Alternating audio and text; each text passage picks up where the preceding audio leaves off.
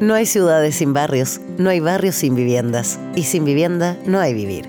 Bienvenidos y bienvenidas a Para Ayer, grandes voces de la política, el arte, las empresas y la academia unen sus puntos de vista sobre la vivienda y la vida en sociedad. Para Ayer, un programa de Déficit Cero y Radio Pauta. Conduce Sebastián Bowen.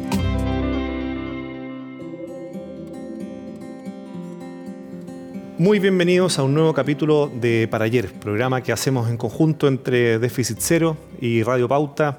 Soy Sebastián Bowen y en el capítulo de hoy quisimos hablar de un tema que lo hemos querido hablar durante toda la temporada, pero no habíamos tenido la posibilidad. Resulta que acaban de terminar eh, los Juegos Panamericanos y Parapanamericanos justamente que se dieron eh, a acá en Santiago.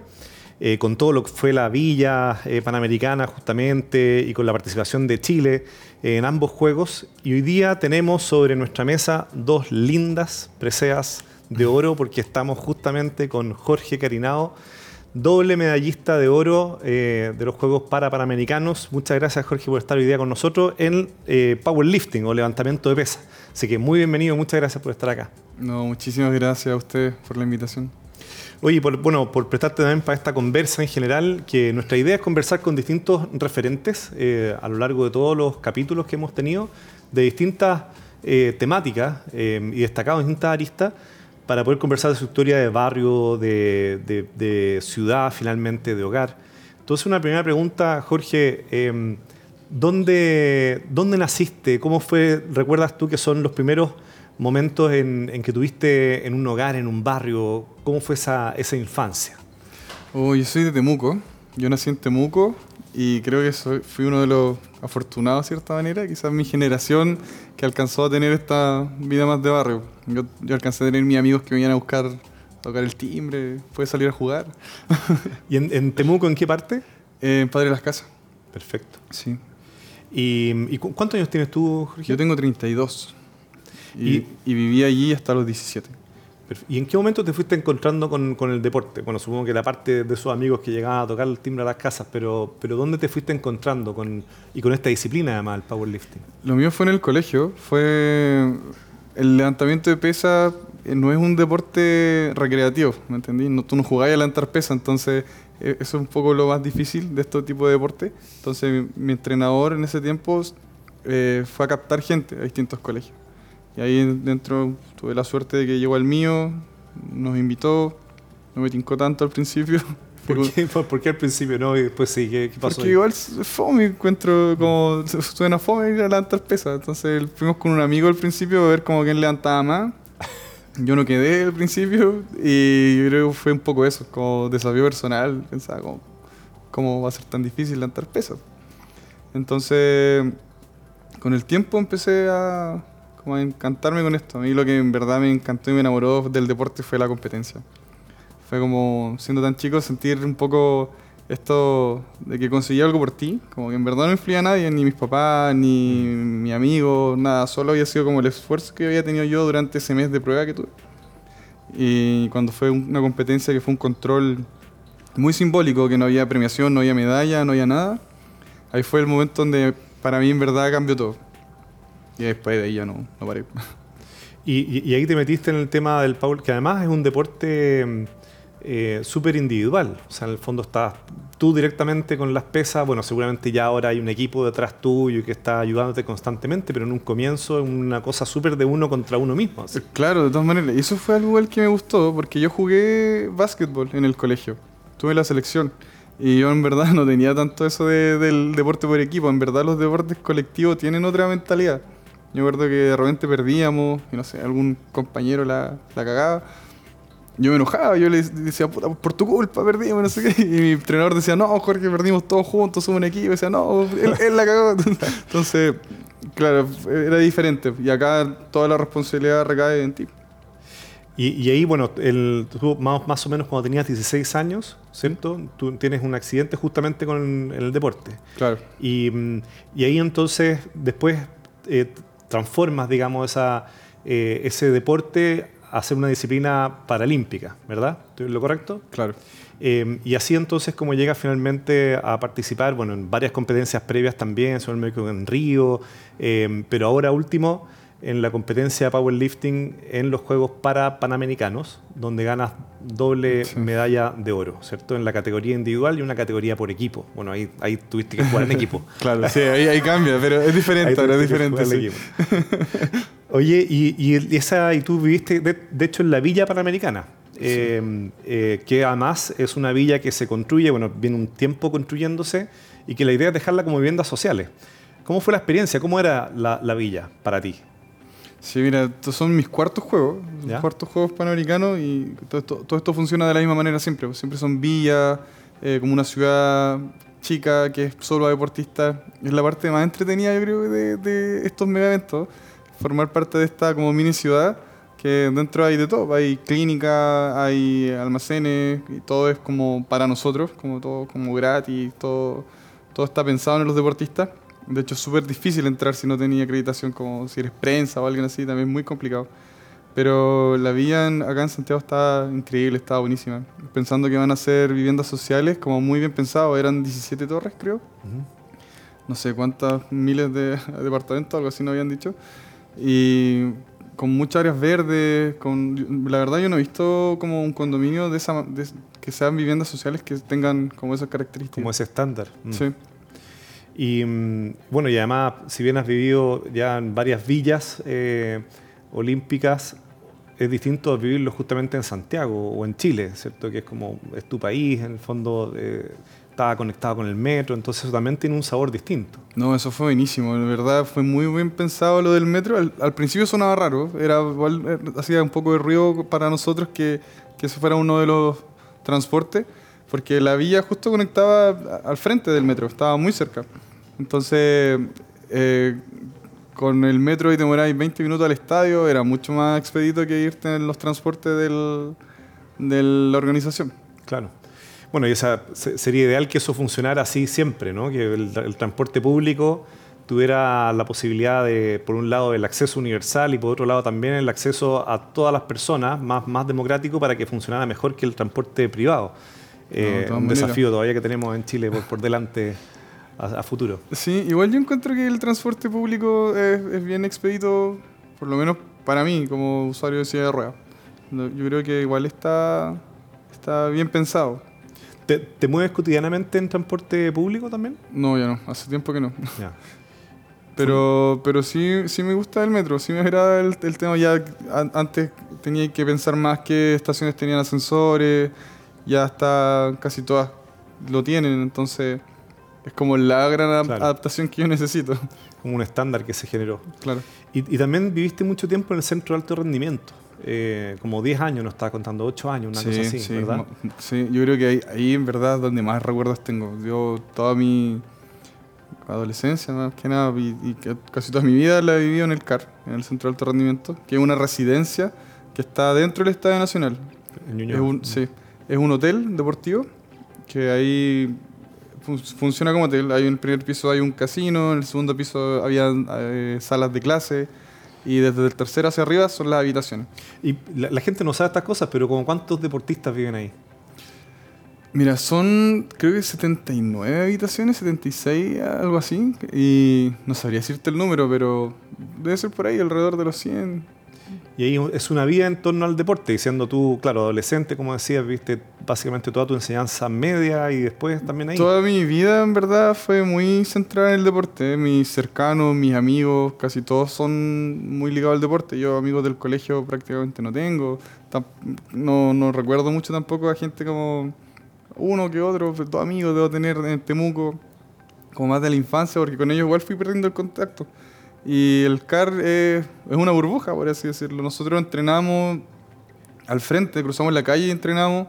Y todo el, todo el resto está ahí mismo. Pues los doctores, los kinesiólogos. Entonces, es la como el lugar perfecto para estar como muy concentrado. Claro, para, dedicarte únicamente, claro, a entrenar y... Literal que nosotros entrenamos, cruzamos, entrenamos, comemos, dormimos, después volvemos a entrenar y todo se va haciendo en, ahí mismo Jorge, en alguna eh, estuvimos haciendo algún tipo de, buceo en, declaraciones que habías tenido anteriormente y en una mencionas que, que, una villa como la que se construye, la vía eh, panamericana que se hizo, genera un impacto, y no solamente la, villa, sino que los juegos en general generan un impacto en las ciudades que, que no se olvida nunca más. ¿A qué te referías con eso? ¿A qué, te refieres cuando dices que el impacto que genera? O sea, esto no es solamente algo que quedó, no es, no solamente un evento eh, que pasó, sino que son deja una huella. ¿Cuál es esa huella que, deja? O eso, eso es lo que yo creo que es lo que más esperamos y yo estoy muy confiado de que va a pasar, que se habla mucho del legado de los juegos. Mm. Y se ve en otras eh, ciudades que han sido sede, Lima o México, que han, sido, han albergado estos mega eventos se ve porque la difusión que tiene, la cantidad de gente que, que, se entera más del deporte, los niños sobre todo, como las nuevas generaciones, yo creo que es el mayor legado que todos esperamos que, que quede. Porque hay un montón de disciplinas que yo creo que la gente nunca había visto o que no entendían cómo se practicaban, eh, tanto convencionales como paralímpicas. Entonces, que eso se muestre a la población, que las personas conozcan este tipo de cosas, son el, el gran beneficio, siento yo sobre todo para nosotros, como que hayan más niños que se interesen en practicar deporte, que se acerquen a, a, disciplinas nuevas, que haya un recambio. eso, eso, es lo que esperamos todos nosotros de estos juegos. ¿Y, y el deporte para ti? Eh, ¿qué, qué, ha significado? O sea, ¿qué, qué, qué valores ha inculcado? ¿Qué aprendizaje has tenido? Eh, además en un deporte eh, paralímpico que estás haciendo. Entonces, ¿qué, ha significado para ti el, deporte? el, deporte ha sido mi vida, en verdad. Yo todas mis decisiones, todo lo que yo he hecho en mi vida han sido para el deporte. Tengo la suerte de hacer algo que en verdad me encanta. Y siento que el deporte te enseña mucho. Eh, siento que para alguien que tiene algún grado de discapacidad, en verdad el deporte es muy bueno como rehabilitación pero para cualquier persona, en realidad, el deporte te enseña, no sé, que las cosas no son inmediatas, que mm. tenéis que trabajar para conseguir algo. El deporte igual te enseña a, a tolerar la frustración por, por, lo mismo, porque no siempre se gana. Yo creo que son más las veces que se pierde y a veces son dolorosas, a veces cuesta entender cómo tantos sacrificios se puede ir a la basura en una competencia pero te enseña que hay revancha y que podéis seguir entrenando y que si te esforzáis más o que eres constante, al final las cosas así llegan. Y, atendiendo a eso que dijiste, es interesante, o sea, eh, claro, tenemos la historia de, los juegos que recién pasaron con estas dos medallas de oro que para los que nos están escuchando están sobre la mesa, les puedo contar que son bien pesadas las medallas, tienen un diseño además súper bonito pero, pero has tenido anécdotas de lo contrario, digamos, anécdotas en que te has preparado y, ha sido para ti una derrota dura de, poder después levantarse. Sí, sí, de todas maneras, o sea, Tokio para mí los Juegos Olímpicos fue, yo creo que ha sido mi peor experiencia. He tenido otros torneos malos, pero yo creo que cuándo fue? 2021. Los Juegos Olímpicos del 2020, que se hicieron en el 2021 por pandemia. Yo creo que ha sido mi peor experiencia en el deporte, donde yo creo yo creo que es la primera vez que lloraba por, por un resultado. Eh, nosotros en el levantamiento de pesas tenemos tres intentos. ¿Ya? Y cuando, falla, cuando fallan los tres intentos, nosotros le decimos irse en blanco, irse en nulo. Y a mí fue eso fue lo que me pasó en Tokio, que es peor que quedar último porque que hay sin lugar. Entonces, para mí fue súper duro ese momento. Yo creo que fue de las pocas veces que realmente me cuestioné el deporte pensaba, ¿por qué no mejor un trabajo normal, de 8 a 5, sin presiones, sin tristeza, como saber que tienes tus vacaciones en tal fecha, o, o, que el fin de semana es todo tuyo, ¿me entendí? Nosotros entrenamos de lunes a sábado, sin importar si claro. tu cumpleaños está entre medio, da lo mismo. Pero, pero como digo, o sea, siento que obviamente de los errores es lo que uno más aprende, más aprende obviamente. Estamos conversando con Jorge Carinado, deportista de powerlifting o levantamiento de pesas. Yo le preguntaba a Jorge cómo se le dice en español, levantamiento de pesas, eh, y que consiguió dos medallas de oro individual y un trabajo en equipo en los últimos Juegos eh, para Panamericanos y que se realizaron acá en Santiago. Y le estábamos preguntando por justamente historias o anécdotas más, más, duras de, derrotas en el deporte. Nos estaba contando eh, de Tokio. Y después de ese momento, tú pensás, ¿y cuánto duró ese periodo en que, en que estuviste pensando en decir, mira, no sé si sirvo para esto en el fondo? es que, mira, a mí me pasó que el Juego Olímpico es lo máximo que podemos aspirar nosotros, y es el sueño de todos nosotros. Yo fui a Río y en Río quedé sexto. Y para mí fue increíble, yo viví la experiencia de los Juegos Olímpicos, lo pasé bien, eh, lo disfruté mucho. Porque en ese sentido las pesas igual son bien predecibles, ¿me entiendes? O sea, si tú levantáis 100 kilos y el que gana levanta 200, como por más corazón que le pongáis, no, no, le vaya a ganar. Entonces yo a, Río fui con otra presión. Fui como, ojalá estar dentro de los ocho primero y que sexto y fue increíble. Pero a Tokio realmente tenía posibilidades, mm. posibilidades reales de ser medalla. Y siento que yo le, le puse un valor a ese escenario que no se lo merecía. ¿Me entiendes? Lo idealicé tanto que, que al final, en cuanto me salió algo mal, no pude como volver a mi concentración y terminó saliendo pésimo. Entonces yo siento que eso eh, aprendí un poco, como a no idealizar el escenario. Al final la barra, la banca donde yo compito es siempre la misma. Los gallos con los que competí en los Juegos Olímpicos son los mismos con los que vengo compitiendo hace 10 años, entonces... Se topan constantemente. Claro, entonces obviamente hay un tema ahí como muy psicológico que es súper potente, súper importante y esas son las cosas como que he logrado ir controlando post los juegos. Al final, lo que tú decías, obviamente me dolió harto tiempo. El regreso de Japón fue terrible y ya estando acá, lo único que quería en verdad era dar vuelta a la página y seguir entrenando. ¿verdad? El, y el proceso en que volviste al, deporte, em, en el fondo, después de que tienes el accidente, eso tú tenías como 16 años, ¿cierto? Y vuelves, 17, y, te metes justamente de vuelta en el deporte. Ese también es un proceso ultra difícil, eh, fueron un par de años, me estabas contando anteriormente. ¿Y qué fue lo que te hizo volver al deporte? Mira, cuando yo era chico, recuerdo haber visto Juegos Panamericanos como por la tele en el 2007, los Juegos Panamericanos del 2007 en Río. Y de cierta manera siempre fue un sueño que tuve ir a Juegos Panamericanos, fue una meta que nunca alcancé a cumplir porque era muy chico. Y yo volví a entrenar en el 2011. Me acuerdo que estaba súper flaco. Para mí ya el deporte paralímpico no era opción porque yo pensaba que el deporte paralímpico era algo más de rehabilitación, algo más recreativo. Entonces unos amigos me dijeron, ¿por qué no vaya al gimnasio con nosotros? Estoy súper flaco, ¿por qué no hacía algo? Y yo pensé en jugar tenis porque literal era jugar, como ir a jugar el fin de semana, algo así. Pero no tenía idea dónde, ni con quién, ni cómo hacerlo. Y fue a la Federación Paralímpica. Y no sé si será algo tuyo, pero Patricio Bowen se llama el gerente de la federación. vamos a averiguar, vamos a averiguar si Patricio Bowen se llama el gerente de la federación en ese tiempo, que era una federación, no, había ni comité. Y le pregunté a él, bueno, cuando yo llegué y le toco la puerta, él me dice pase y me ve con cara como. Yo, sabía que iba a llegar acá. Como, y él me dijo: como, No, tú quieres jugar tenis, tú tienes que levantar pesa. Mm, eran los Juegos Panamericanos del 2011, esa vez. Y me muestra una carpeta con las marcas de clasificación y me dice: Mira, esto tienes que levantar si quieres ir a los Juegos Panamericanos. ¿Te lo podí? Y yo en mí pensaba, como igual es algo que siempre quise, mm. entonces quizás quede una silla de rueda, pero igual hay una meta ahí que puedo cumplir. Uno de los sueños que alguna vez tuve, aunque esté en silla de rueda, que igual lo puedo cumplir. Entonces tomé, acepté el desafío, empecé a entrenar levantamiento de pesas paralímpico, que es muy distinto al convencional. En verdad era un, no me gustaba nada al principio. Y fui a competir en los Juegos Panamericanos. Y para mí fue lo mejor porque Em, verme ahí en la villa, en, Guadalajara, con más gente que estaba en mi misma condición, me hizo entender que habían demasiadas cosas que yo creía que tenía asumidas, cosas que según yo ya estaba bien con mi rehabilitación y entendiendo que mi vida ahora era en silla de ruedas y en los Juegos Panamericanos y me di cuenta que, que no. Eh, aprendí mucho de las demás personas y además lo más importante es que me di cuenta que el deporte paralímpico sí era de alto rendimiento, sí, sí era de alto nivel.